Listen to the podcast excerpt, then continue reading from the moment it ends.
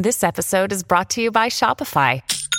Forget the frustration of picking commerce platforms when you switch your business to Shopify, the global commerce platform that supercharges your selling wherever you sell. With Shopify, you'll harness the same intuitive features, trusted apps, and powerful analytics used by the world's leading brands. Sign up today for your $1 per month trial period at shopify.com slash tech, all lowercase. That's shopify.com slash tech. When you need mealtime inspiration, it's worth shopping Kroger, where you'll find over 30,000 mouthwatering choices that excite your inner foodie. And no matter what tasty choice you make, you'll enjoy our everyday low prices, plus extra ways to save, like digital coupons worth over $600 each week. You can also save up to $1 off per gallon at the pump with fuel points. More savings and more inspiring flavors make shopping Kroger worth it every time. Kroger, fresh for everyone. Fuel restrictions apply. Your brain needs support, and new Ollie Brainy Chews are a delightful way to take care of your cognitive health. Made with scientifically backed ingredients like Thai ginger, L-theanine, and caffeine, Brainy Chews support healthy brain function and help you find your focus, stay chill, or get energized. Be kind to your mind and get these nootropic chews at ollie.com. That's O-L-L-Y.com. These statements have not been evaluated by the Food and Drug Administration. This product is not intended to diagnose, treat, cure, or prevent any disease. Hola, esto es New Books Network en español. Hola, bienvenidos a un nuevo programa de New Books en español, en donde el día de hoy le tenemos un nuevo podcast de New Books Network. El, soy Ruth Nina, su anfitriona de este programa, y hoy vamos a estar hablando con el doctor Marco Antonio González, nuestro invitado en el día de hoy sobre su libro El impacto en la vida digital del mundo social. Bienvenido, doctor González. Muchas gracias, eh, Ruth Nina, por la invitación. Te agradezco eh, el tiempo y la invitación de nueva cuenta para hablar de, de este libro en el que también estás tú. Sí, pues para mí es muy emocionante poder entrevistarte porque definitivamente el libro El impacto de la vida digital en el mundo social es un libro muy significativo dentro de nuestro campo, pero sobre todo creo que asumió un alto nivel de significancia en estos tiempos de COVID.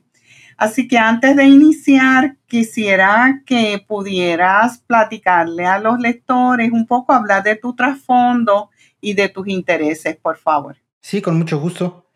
Eh, bueno, pues eh, eh, soy psicólogo, egresado de la Facultad de Psicología de la UNAM y posteriormente hice un doctorado y unos estudios de posgrado en recursos humanos en programa de especialización y después mi doctorado en psicología social en la Universidad Autónoma de Madrid. durante algún tiempo trabajé en la principal empresa de México como psicólogo organizacional, que es Pemex, pero siempre eh, di clase. Di clase en la Universidad Pedagógica Nacional y en muchas universidades del país, principalmente en el Tecnológico de Monterrey, donde fui profesor de tiempo completo durante 12 años.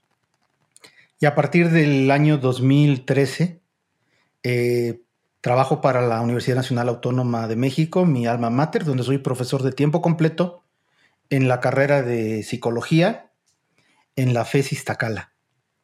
Y bueno, eh, entre mis intereses está hacer investigación. Soy miembro del Sistema Nacional de Investigadores eh, y eh, mi área es la psicología social y la psicología educativa. A veces hago investigación con un, enfoque más social y, y, ahora últimamente me he estado dedicando más al tema de la psicología educativa, las nuevas tecnologías los recursos digitales de aprendizaje, las plataformas, en fin, esos son mis, mis temas, Ruth. Gracias, Marco. Queríamos iniciar para hablar sobre el libro. Creo que lo primero que habría que preguntarte es de dónde nació esta idea sobre trabajar el, este tema de la vida digital en el mundo social. Pues sí, eh, en realidad eh, ya venía pensando eh, desde que mm, me invitaron a ser coordinador de educación a distancia en la carrera de psicología en la FES Iztacala de la UNAM, la única carrera de psicología a distancia que hay en, en, la Universidad Nacional Autónoma de México. Y como coordinador y administrador de la carrera, me di cuenta que los problemas de los estudiantes no se limitaban solo a los problemas eh, de clase, a los problemas de relación profesor-alumno, eh, profesor con materiales eh, educativos entre los mismos estudiantes, sino que el problema que pudieran llegar a tener estos estudiantes debería entenderse desde un contexto más amplio. Entonces nos dimos cuenta que eres una carrera principalmente femenina, donde la mayoría de las estudiantes tienen en promedio 35 años, tienen hijos, trabajan, y entonces su situación de estudiante estaba determinada por su contexto de vida, por su situación eh, de su vida cotidiana, eh, donde viene atravesado las relaciones de género, el rol de la mujer en la sociedad, de que tiene que ser cuidadora, y además el choque generacional con el uso de tecnología. Y como eran, es una carrera principalmente eh, que hay mediación tecnológica, pues eh, empezamos a hacer investigación sobre este tema. Y nos dimos cuenta que eh, la vida digital, también en, esa, en esos años, que fue en el 2013, 2014, estaba teniendo cada vez más presencia en la vida cotidiana de las personas de todas las edades y la vida digital estaba impactando en la manera de relacionarnos. Fenómeno que no ha parado desde hace desde el 2005, desde que empezó, Así desde el 1995, que empezó Internet hasta ahora, ¿no? Y bueno, eso fue un poco eh, el interés y después pues invité a una serie de distinguidos profesores, investigadores de distintas universidades de Iberoamérica para que pudieran apoyar en una lectura de sus temas de estudio para poder entender esta complejidad de lo que significa la vida digital y cómo nos está impactando. Ok. Y, entonces, interesantemente, esto inició como parte de una preocupación dentro de tu contexto laboral, como bien nos estabas platicando, eh, y hiciste puente con otras, con otros académicos. Eh, eh, porque sé que esto era parte de un evento que quería un poco que explicaras ese trasfondo también. Sí, ¿verdad? Sí, en efecto, mm, entre pues eh, esta cuestión del diagnóstico de, la complejidad de lo digital, lo tecnológico, eh, allí mismo en la FES Tacala hicimos unas jornadas, eran tres días de presentaciones y también invitamos a los investigadores para que esos trabajos que van a presentar los pudieran después pulir, acabar, terminar y presentarlos para la publicación de un libro. Sin embargo, ocurre que transcurre el primer día del evento y el segundo, ese mismo día en la noche, eh, ocurre uno de los sismos, de los terremotos más grandes que ha habido en México en el 2017 y el día siguiente hubo otro, la réplica, y tuvimos que cancelarlo. Pero la, idea era que todos se presentaran en esa, en esa fecha. Y fue pues esa situación anecdótica, sí. pero que eh, fue precisamente en ese momento cuando se conjuntaron los investigadores para poder presentar sus trabajos y posteriormente publicar eh, sus materiales en el libro que dio, que, que nació en el, a mediados del 2019. Gracias por compartir la anécdota porque me parece que es importante tener presente que, que no hay barrera, que se llegó a la meta, que era poder desarrollar los capítulos y poder compartir con la comunidad eh, sobre el tema. Eh, me gustaría ir a empezar a abundar sobre el libro. Cuando uno ojea el libro, realmente toca eh, una diversidad de temáticas que interesantemente se divide en tres aspectos.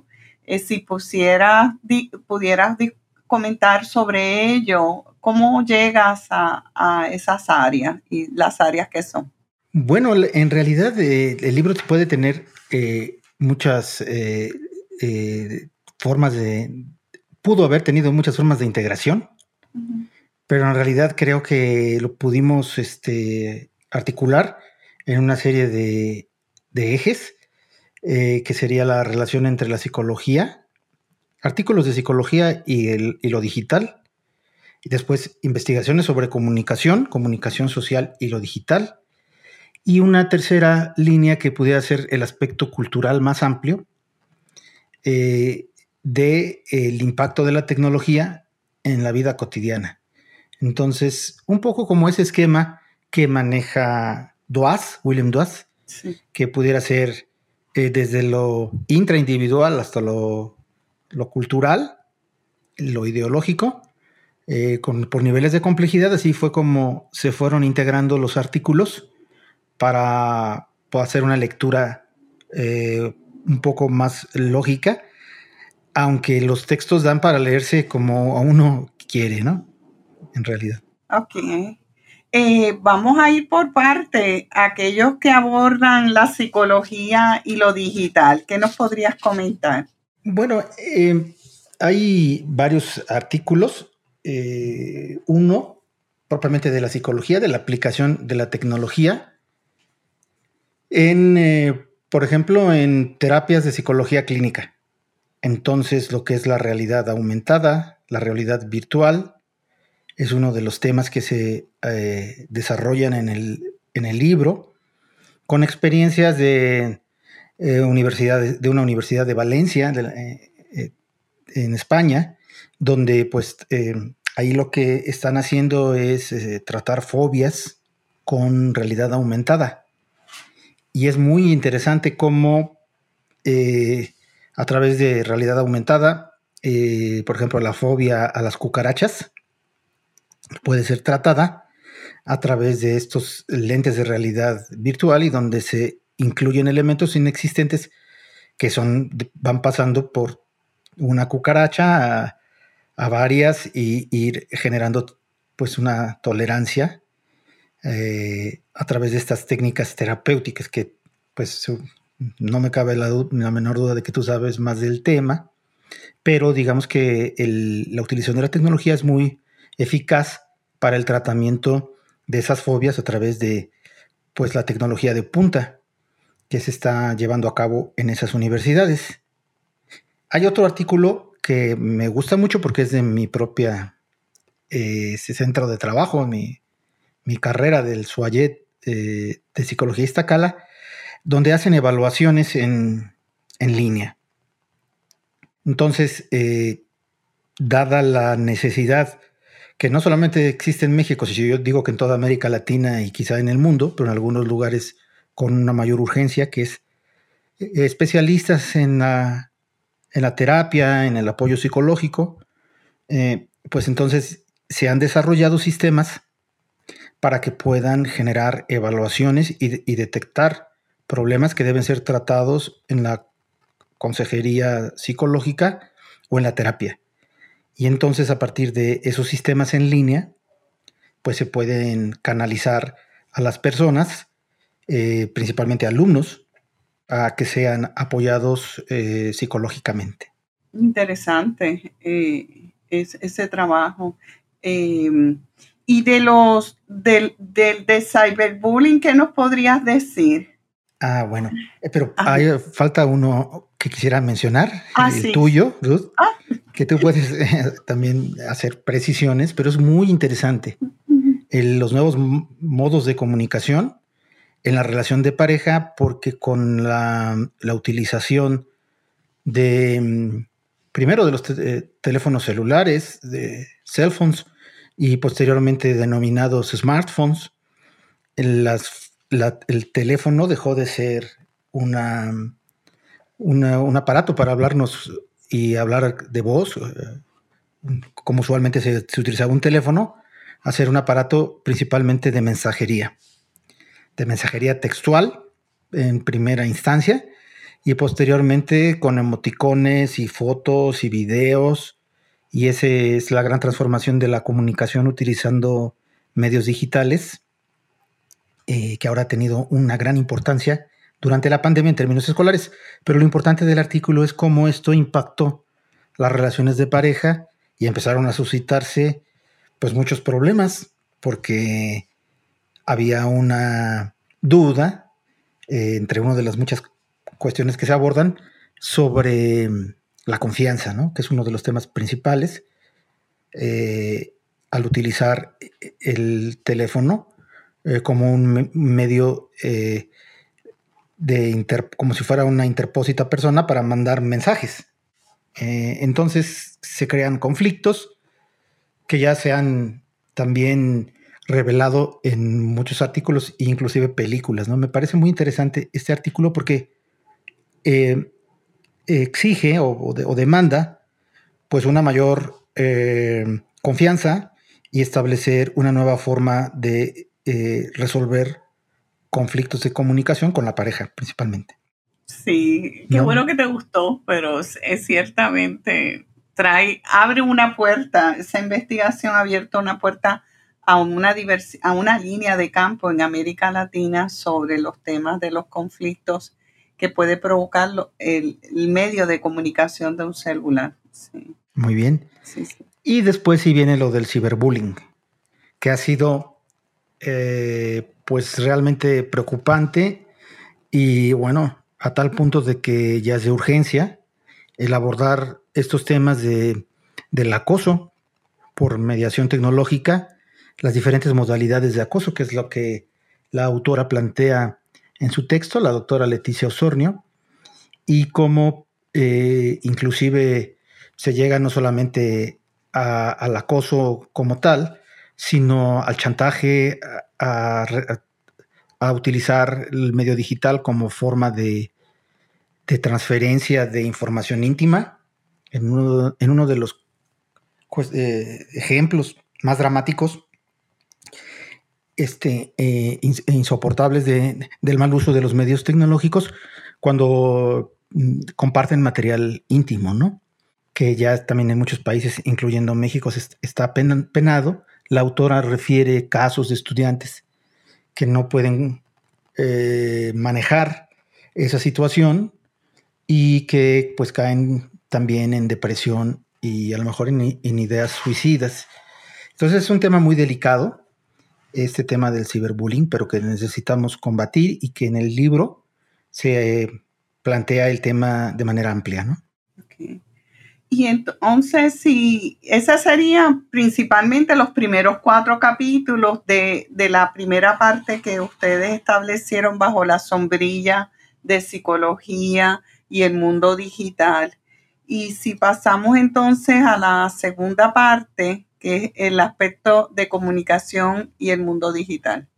Sí, eh, también debo decir que pues la psicología como ciencia interdisciplinaria eh, abona mucho al desarrollo de otras disciplinas, eso lo, sabemos, ¿no? Y a una de, los que, eh, eh, a una de las disciplinas cercanas a las que también proporciona temas de investigación es al, a la comunicación, al estudio de la comunicación, las ciencias de la comunicación. Y una profesora, Estela Parra, de la UNAM, habla de la importancia de la comunicación que debe de tener el profesor para crear una presencia a distancia en la educación mediada por tecnología. Este texto, que obviamente se publicó en aquel entonces, eh, ahora es muy presente en, en, la época de la pandemia, donde nos hemos movido a una educación remota de emergencia o de emergencia remota, eh, pasando de la presencialidad a dar un salto enorme. La mayoría de los académicos salvo aquellos que dábamos clases ya en la modalidad a distancia, pues tuvieron que crear estrategias de asimilación tecnológica, eh, eh, estrategias de didáctica, de recursos tecnológicos que pudieran apoyar más a la relación con el alumno, pero una cosa muy importante que también es un indicador relevante en la actualidad de aquellos cursos que tuvieron que darse o que se están dando en la modalidad de emergencia remota es la, presencia del profesor. Porque a pesar de que estamos dando clase eh, eh, por la computadora, es muy importante que el profesor esté presente porque lo que demandan ahora, y lo dice la profesora, es primero comunicación muy concreta y que sea comprensible. Porque ocurre que muchas veces los profesores pues decimos, damos instrucciones y para nosotros nos queda clarísimo, pero muchos alumnos eh, no entienden algunas de eh, las solicitudes y bueno, la idea es de que esté el profesor allí para poder resolver las dudas que se tengan. Y en muchas ocasiones los profesores a distancia terminan su clase y quizás contesten mensajes por WhatsApp, pero la idea es que el profesor esté presente y que haga presencia. Eh, y ahora podemos ver que esa presencia debe ser también afectiva.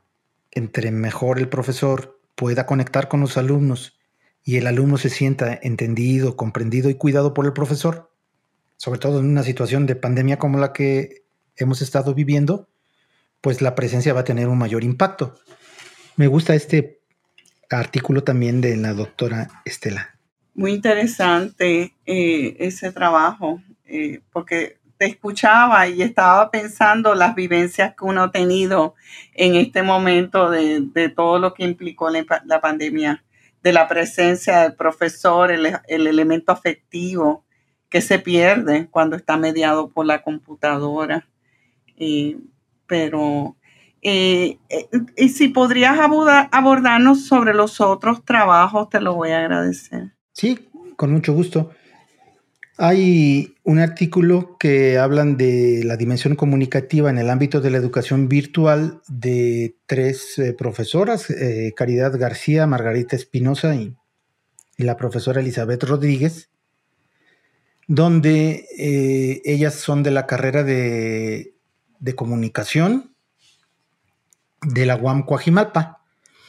Y es muy interesante porque una de las líneas de investigación de, de esa carrera eh, tiene que ver con la comunicación educativa y la comunicación de la ciencia, pero eh, ellas hablan pues de, la comunicación educativa y de cómo eh, se deben de precisamente cuidar los mensajes en la educación mediada por tecnología. hablan un poco de esta idea de poder em, ser empático con los estudiantes y eh, establecer o diseñar cursos donde la comunicación eh, textual y el contacto que deben tener los profesores con los alumnos en sus cursos a distancia, eh, pues esté lo mejor sustentado posible. Entonces, cuidar mucho esta idea de la comunicación em, me parece también relevante y nos puede ser de gran ayuda a todos los profesores porque a veces asumimos mucho el rol del profesor que nuestros compromisos, digamos, en la relación educativa llegan hasta cierto punto y bueno, es muy importante cuidar que todo aquello que se está eh, solicitando, reflexionando, retroalimentando, pues se exprese de la mejor forma. Entonces, eh, ellas hacen hincapié en este punto. Ok, muy bien. Eh, el capítulo de la brecha digital me pareció muy interesante eh, también dentro de ese bloque porque veo que es asumir una de las preocupaciones que hay desde las Naciones Unidas de cómo manejar este tema de la, de la brecha digital, sobre todo en, en las diversas generaciones que comprenden las poblaciones. Y que también se vio con lo del COVID. Definitivamente, eh, Ruth. El artículo es muy interesante, hace una y muy amplio, y el doctor Octavio Islas y su esposa Amaya Rivas, que son profesores eh, en Ecuador, y Fernando Gutiérrez, que es, un, que es profesor del Tecnológico de Monterrey, Campus Estado de México, han trabajado desde hace mucho tiempo juntos haciendo investigación en comunicación. Y aquí lo que hablan dan estadísticas, hablan de la, el hecho de cómo está principalmente en América Latina la brecha digital, hasta donde hay cobertura de Internet en los distintos países, em, cómo se hace el consumo de Internet eh, en cada una de estas naciones y, lo que hace falta, ¿no? Para poder eh, cubrir la problemática de la brecha digital, que pues es un, a la larga, pues va a generar un, un analfabetismo en el uso tecnológico, que es uno de los ámbitos más importantes del desarrollo social y económico de los países. Entonces aquí hacen esa referencia eh, sobre la importancia de que esa brecha se, tenga, se tiene que acortar y da pie a, muchas reflexiones que, como bien señalas, em, explotó ahora con la pandemia, porque en el caso de México, todos los países de América Latina, eh, hubo eh, desde niños hasta estudiantes de la universidad que no pudieron continuar con sus estudios porque no tenían ni conectividad ni equipos suficientes que pudieran soportar eh, la conexión en streaming de videos o poder desarrollar trabajos de video, podcast, etc. Entonces a uno le salía muy caro porque, pues claro, el servicio de Internet en los hogares este, no es barato y eh, también tuvieron que abandonar, también por razones económicas, eh, se tuvieron que, tuvieron que trabajar, etcétera, los estudiantes de la universidad, y después se dio un fenómeno en los niños que se repitió en, en todos los países de Latinoamérica, y era el hecho de que pues son muchos niños a veces los que están en casa, eh, están en, la, en, el, confinamiento obligado. Y pues todos tenían que estudiar y hacer sus tareas y había poco equipo y entonces muchos fueron abandonando y pues la brecha lo único que ha hecho fue ahondarse en muchos casos y ahora ha tenido un impacto en, en el rezago y en el abandono de los estudiantes de todos los niveles escolares. Eh, también muchos eh, organismos internacionales sobre este tema importante que aborda Octavio y su equipo, Octavio Islas, pues refiere que es importante que existan ya inversiones, inversiones en tecnología, en redes, en búsqueda de abaratar los servicios, en dotar a los alumnos de equipo. Se hicieron muchas em, estrategias para tratar de que este problema eh, se minimizara. Por ejemplo, en el caso de la UNAM, eh, dieron tablets eh, para apoyar a los estudiantes y algún apoyo que dieron algunas empresas para poder tener conectividad. Pero bueno, el problema era muy amplio y, lo estamos viviendo ahora, ¿no? Sí. At Evernorth Health Services, we believe costs shouldn't get in the way of life-changing care, and we're doing everything in our power to make it possible. Behavioral health solutions that also keep your projections at their best? It's possible. Pharmacy benefits that benefit your bottom line? It's possible. Complex specialty care that cares about your ROI? It's possible. Because we're already doing it. All while saving businesses billions. That's Wonder made possible. Learn more at evernorth.com/wonder. Another day is here and you're ready for it. What to wear? Check. Breakfast, lunch and dinner? Check. Planning for what's next and how to save for it? That's where Bank of America can help. For your financial to-dos, Bank of America has experts ready to help get you closer to your goals. Get started at one of our local financial centers or 24-7 in our mobile banking app. Find a location near you at bankofamerica.com slash talk to us. What would you like the power to do? Mobile banking requires downloading the app and is only available for select devices. Message and data rates may apply. Bank of America NA, member FDIC. Yo diría también, Marcos, que esto abrió más la, no tan solo la brecha digital, sino la tensión que hay en términos de conflictos de clases sociales, porque eh, eh, al no tener los recursos económicos para tener tecnología, eh, pues la gente quedó rezagada y definitivamente los países que sí tenían las tecnologías, pues siguieron, no le impactó tanto, por ejemplo, este momento histórico de, del COVID. Pero sí, y trajo otros elementos también eh, eh, de lo que es la deserción escolar a todos sus niveles, desde la primaria hasta a nivel universitario. Por lo menos esa ha sido la experiencia aquí en Puerto Rico. Esta mañana estaba escuchando de que en la radio estaba diciendo el secretario de Educación que, hay que reponer ah, clases remediativas porque están sumamente atrasados en todos los niveles los estudiantes y muchos dejaron de participar de la escuela el hacer digital. Así que, creo que, hay mucho que escribir todavía de la brecha digital. Eh, quería que nos hablara, ajá, comenta. Eh, es que eh, tú lo acabas de decir, hay mucho por, por indagar, porque la brecha digital, como lo expresas, ha impactado también en, en, esa brecha económica, donde además se obligó a una gran, a millones de latinoamericanos eh, que han caído en mayores niveles de pobreza a dejar eh, las posibilidades de desarrollo social y tratar de remontar la situación económica en la que la, pandemia nos dejó.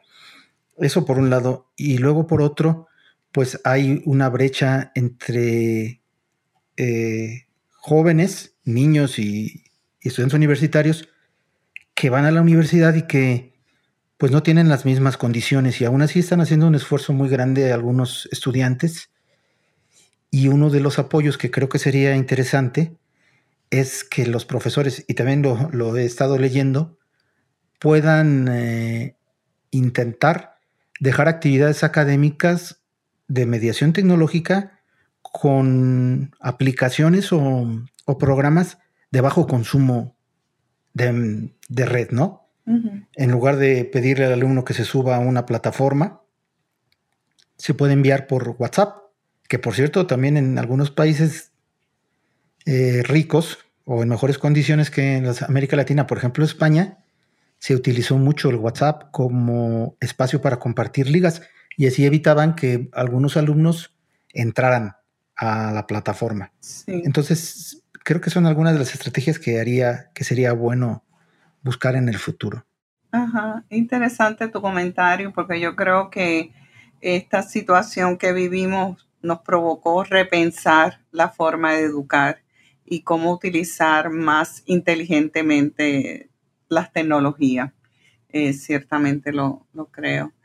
Eh, me gustaría que hiciéramos el enlace a, tu, a tu investigación que presentas en el capítulo 8 de las características tecnológicas y psicopedagógicas de los cursos de la carrera de psicología a distancia. Si nos puedes comentar sobre ese estudio. Sí, bueno, un poco la, idea de, esta, de este tema eh, está referido con el hecho de que pues, eh, yo soy eh, profesor a distancia, fui administrador o coordinador de esa carrera, entonces tuve la idea de que pues podía ver en el servidor cómo se estaban explotando de alguna manera eh, los cursos que están allí subidos, porque forzosamente eh, los profesores utilizan la plataforma Moodle, que tiene una gran cantidad de recursos de, enseñanza, y hice una metodología para poder revisar los cursos,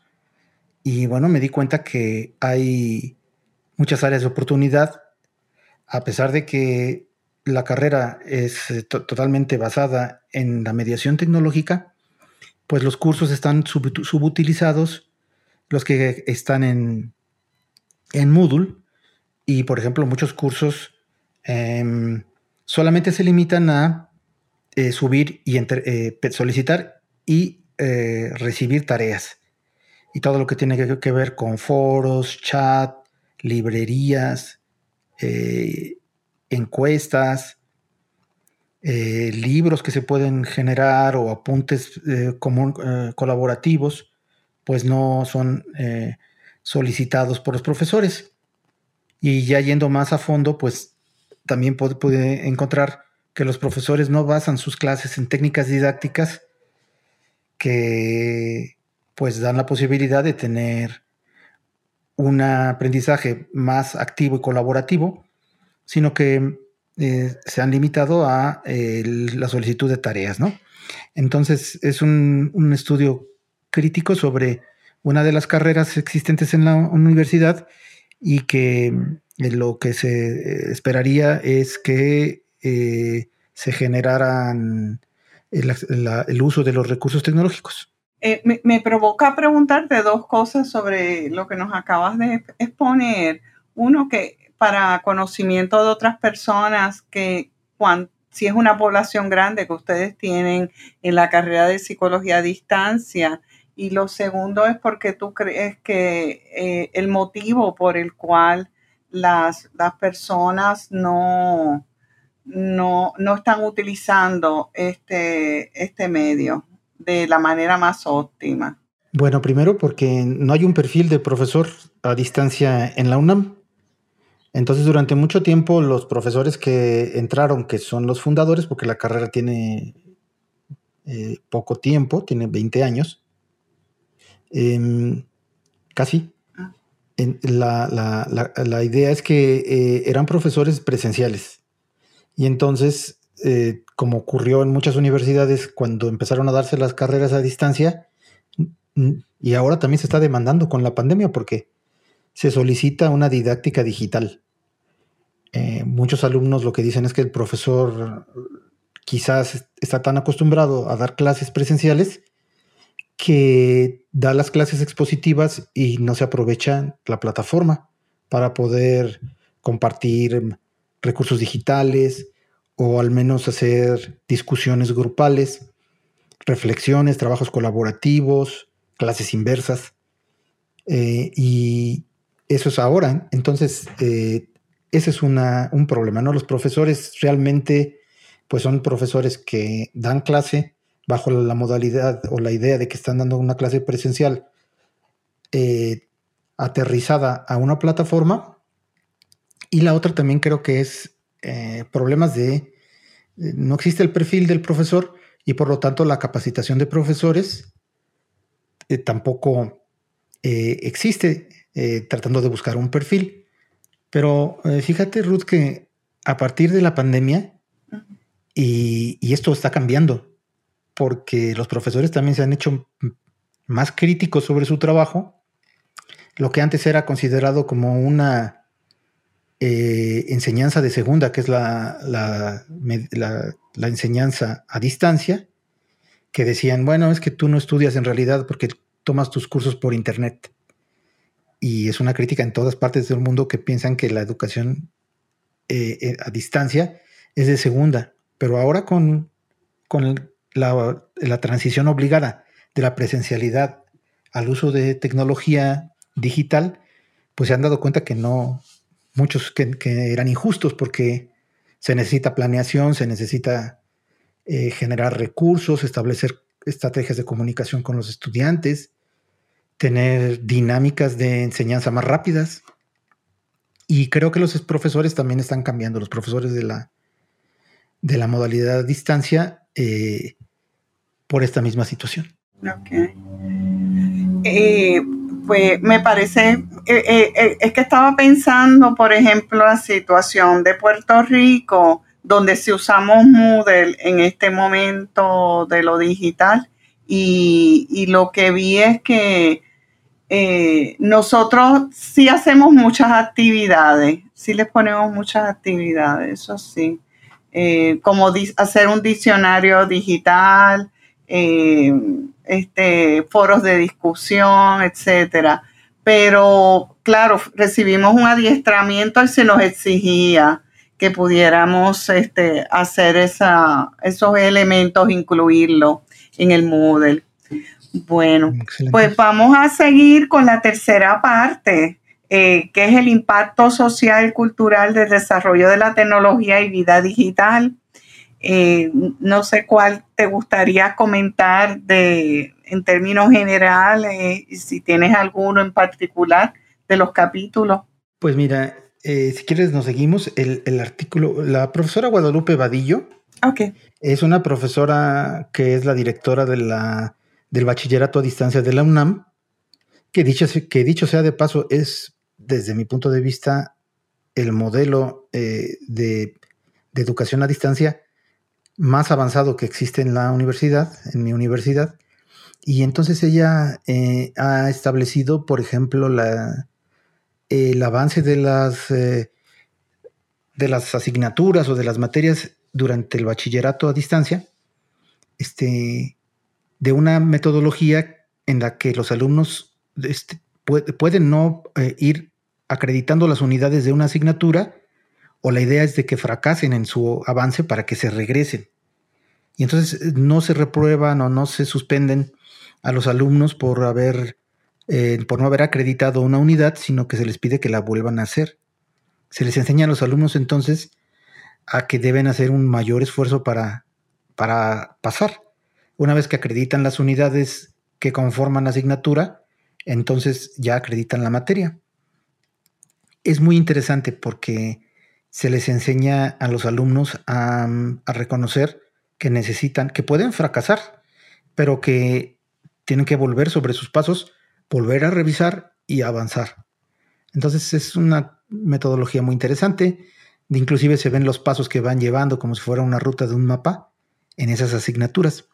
Pero ella además, este, en este texto es más bien eh, filosófico, sociológico, donde nos habla de la relación de las tecnologías digitales y lo humano y cómo los seres eh, humanos, los usuarios de la tecnología, estamos estableciendo un diálogo con nuestros gadgets como si fueran otra persona. O sea, los estamos humanizando. El Siri, Alexa, eh, los aparatos de Google a los que uno les habla y responden. Cuando les pedimos verbalmente a los navegadores eh, de Waze o equipos y van teniendo un diálogo con nosotros. Entonces vamos desarrollando una relación afectiva y emocional con los servicios de tecnología o los gadgets. Eh, nos estamos, digamos, estableciendo una relación de, una inteligencia humana con una inteligencia artificial bastante humana. Eh, también habla del tema de los MOOCs, de cómo estos cursos eh, podemos ir avanzando y teniendo un tutor y estableciendo una relación a través también de la inteligencia este, que, se tiene artificial con estas eh, formas de enseñanza. Habla de cómo eh, esta realidad se va volviendo más elástica y nos va configurando una relación, pues sí, con la tecnología, donde la empatamos con lo humano. Me parece bastante interesante este artículo. Qué bien. Eh, por efecto, no sé si querías comentar otro más para entonces pasarnos a la tercera parte, que nos quedan 10 minutos. Bueno, eh, podemos hablar del artículo de Manuel González Navarro de la UAM Iztapalapa, su psicólogo social. El capítulo de él se llama El pensamiento y las prácticas sociales en la era del mundo digital. Y básicamente a contracorriente, o no a contracorriente, pero más bien en la línea del pesimismo tecnológico, él habla sobre las limitaciones y es muy crítico sobre lo que nos, muchos consideramos un avance eh, de las tecnologías para el aprendizaje y el desarrollo intelectual de las personas y las posibilidades que nos da todo el uso de la tecnología. Él sostiene lo contrario. Más bien es pesimista y habla de que pues están acabando con la memoria. La memoria ya no está en las personas, sino en los espacios eh, tecnológicos. Eh, la identidad, ya no hay identidades firmes porque eh, cada vez que los jóvenes entran y se socializan con otras personas, van mutando su identidad y pues todos los riesgos que hay en Internet, que es un espacio violento, ya no es lo que se pensaba en su inicio. Y pues yo pienso que es un artículo interesante para leer críticamente otro punto de vista eh, sobre la tecnología y lo digital y cómo está impactando negativamente desde el punto de vista de los autores eh, en, la comprensión de, un mundo eh, a futuro.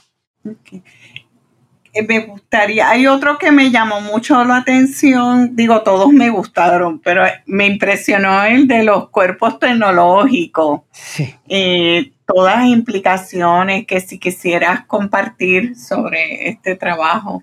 Bueno, el profesor Juan Soto también de la UAM Iztapalapa presenta pues un texto bastante novedoso. Mm, él hace una investigación sobre los cyborgs, que son, uno podía pensar que solamente aparecen en las películas de ciencia ficción, pero uno ya puede modificar su cuerpo. La idea es, podemos modificar nuestro cuerpo para introducir la tecnología en nuestro cuerpo y, ser cyborgs. Y no es una cuestión de, que se vea en Black Mirror o series futuristas o películas como Robocop, sino que realmente uno puede eh, ponerse chips en el cuerpo, fortalecer los brazos para hacerlos eh, mecatrónicos, poderse poner una cámara de video en, la visión para grabar todo lo que uno está realizando. Y, bueno, es un texto también muy aventurado, pero realista, porque eso está ocurriendo. Hay muchos casos de gente que está modificando su cuerpo. Y bueno, también hay ya quien se puede poner un chip en su cuerpo para que pueda ser ubicado donde esté. Y, bueno, esa es una idea, ¿no? Es muy, muy sorprendente el, artículo eh, porque esto tiene implicaciones en la identidad de las personas, ¿no? y éticamente hablando eh, también. Ese, es un punto, ¿no? Es válido éticamente hacer eso, que te esté alguien, no sé, mirando y grabándote sin que tú te des cuenta porque tiene una cámara en el ojo. Y, bueno, tiene sus, eh, sus discusiones, pero parece que ese será eh, el futuro del desarrollo tecnológico eh, a través de, de implantes eh, corpóreos, ¿no? Sí. Es muy, muy interesante lo que planteé. Me parece ciertamente muy significativo. quería también preguntarte en este proceso que hemos hecho toda una mirada prácticamente de casi todo el libro, aunque sí faltaron unos capítulos porque son bastante, eh, era sobre eh, cómo fue recibido el libro en términos de sus aplicaciones y su utilidad, ¿qué, ha sido la retroalimentación que te han dado? Pues mira, el libro se hizo, se hicieron algunas presentaciones, no muchas, porque pues lamentablemente nos los entregaron a mediados del 2019. Se hicieron dos o tres presentaciones en la misma eh, FES Tacala y en la Facultad de Psicología de la UNAM. Y cuando teníamos todo preparado para hacer una difusión mayor, pues vino la pandemia. Eh, pero el libro eh, se ha vendido principalmente en la FES. Eh, y bueno, la buena noticia es que el día de este lunes ya se abrió la, escuela y pues yo creo que vamos a tener mayor presencia porque de hecho el libro no se ha presentado como debiera. Creo que es un libro muy relevante e importante. Sé que la universidad tiene un sistema, o no sé si esté asociado con Amazon, pero mucha de la colección de, la UNAM va a pasar a venderse eh, en línea. Ah, mira pues esa es una buena noticia porque pues ya es el sistema de ventas eh, de, libros eh, más importante. Y, esperemos que pronto pues podamos eh, presentarlo ahora sí formalmente porque tuvimos muy poco tiempo hasta antes de que nos alcanzara la aparición de, del bicho SARS-CoV-2 famoso. Pero bueno, ya hay que ser optimistas, a diferencia de uno de los autores que tiene su punto de vista pesimista muy respetable, pero creo que hay que ser eh, optimistas de que pronto lo podremos presentar. Y Marco, si miramos el libro en general, ya que tenías participantes, escritores de distintos países, eh, ¿tú podrías, qué podrías comentar en términos de las experiencias que están reportando sobre el impacto eh, del mundo digital a la vida cotidiana? ¿Crees que estamos son situaciones similares o, ves distinciones? Yo creo que eh, en general eh, son muy similares. Claro que el nivel de tecnología en algunas es diferente, en algunos países, es España, Estados Unidos, pero en general creo que eh, tenemos una situación de desarrollo tecnológico y de impacto de la vida digital muy, muy similar.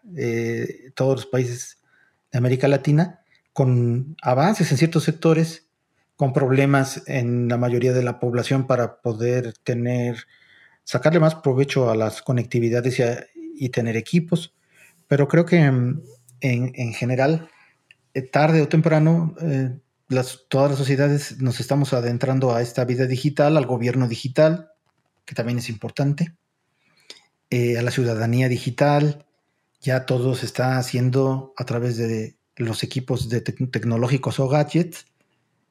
Y, bueno, ese es un tema que deberíamos reflexionar sobre la identidad digital, la seguridad digital.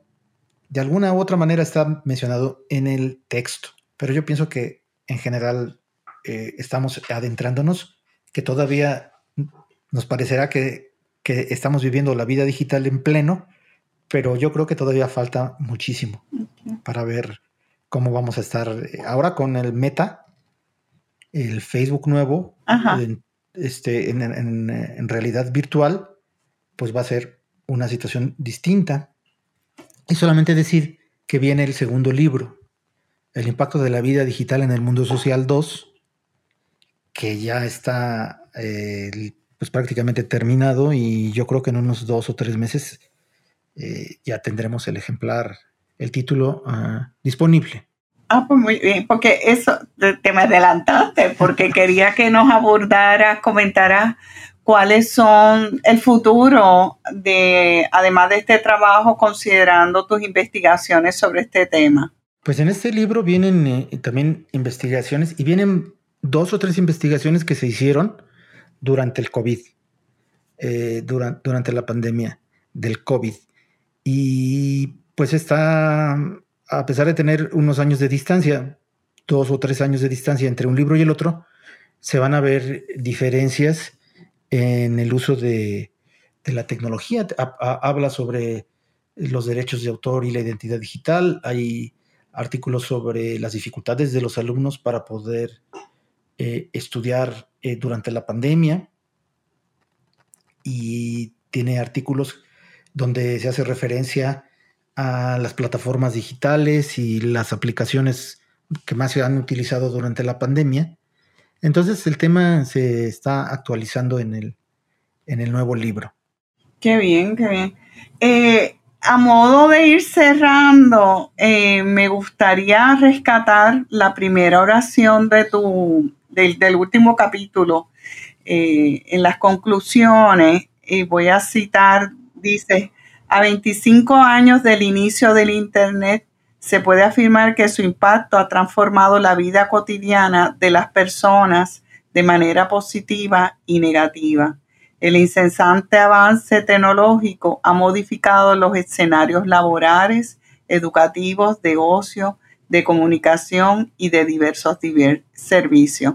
La tecnología móvil y el Internet de las cosas prueba de ello me gustaría ver si podríamos, a modo de resumen, si podrías decir qué elementos destacan considerando los trabajos que se presentan en esta recopilación, eh, en un producto hecho como un libro, aspectos positivos que tenemos sobre el mundo digital y los negativos. ¿Qué, tú podrías decir después de haber revisado y ser editor y investigador de este documento? Pues sí, eh, ahora sí que la valoración todavía está a debate eh, de lo que uno puede considerar que es positivo o a lo mejor algún otro autor considera que no lo es tanto. Sin embargo, es un hecho que vivimos en una sociedad distinta, con mayor cantidad de información, con mayores eh, posibilidades de conocer lo que está pasando en el mundo en tiempo real. Podemos tener posibilidades de mejorar nuestros niveles de información y por lo tanto de conocer más, de poder aplicar más, y las posibilidades de comunicación que es una de las ventajas del Internet, son infinitas, podemos tener contacto con todo mundo y a toda hora si fuera posible, porque estamos conectados todo el tiempo. Y, y bueno, desde un punto de vista de los derechos ciudadanos, eh, bueno, pues ya podemos generar una serie de trámites de, gobierno digital que no es como era antes, aunque todavía hay mucho por avanzar, pero ya podemos tener cita con el doctor o el doctor nos puede atender eh, por mediación tecnológica. podemos sacar citas de todas las oficinas de gobierno, eh, generar pagos, todo lo que es comercio y negocios digitales, pues ha sido también, y se vio con la pandemia, de los que no perdieron eh, ingresos, no como los comercios tradicionales, fueron los digitales, e inclusive se ampliaron por las posibilidades que, se tienen ahora de esta comunicación. Eh, hay una serie de aplicaciones en beneficio de la salud.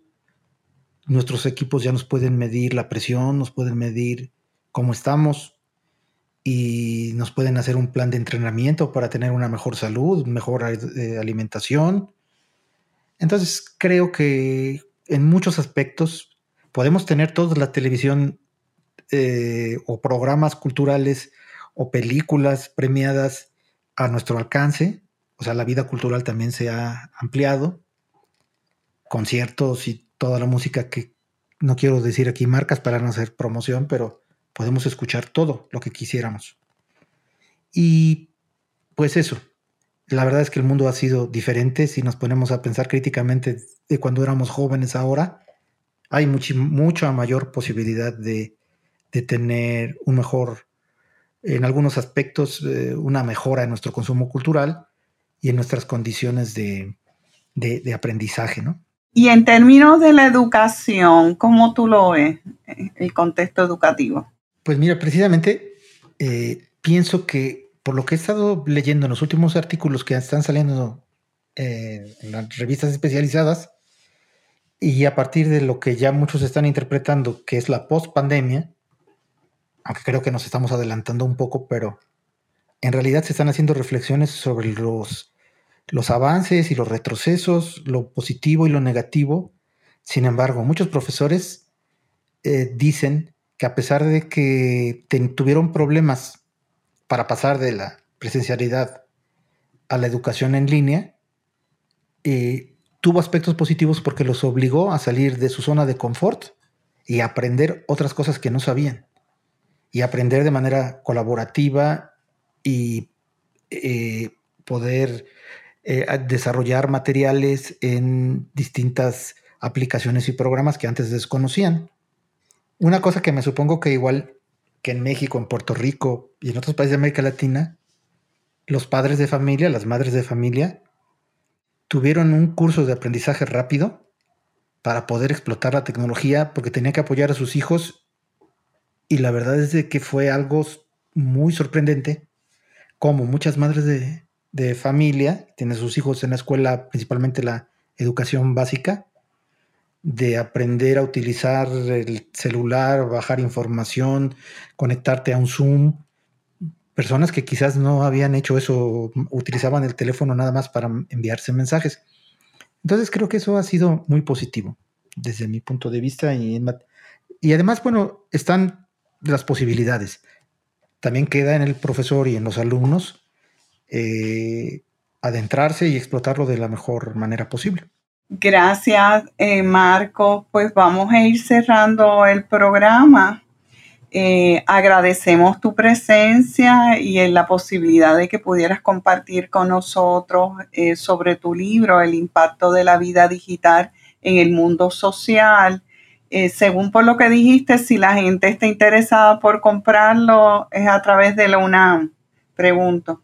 Eh, sí, sería a través de la UNAM o este igual si se ponen en contacto conmigo si hay esa posibilidad o contigo si tenemos el contacto pudiéramos este hacerlo podemos enviarlo sin duda Perfecto. Pues muchas gracias y a los lectores, muchas gracias por escuchar New Books en español. Esto es un podcast de New Books Network. Gracias. Hasta la próxima. Gracias por escuchar New Books Network en español.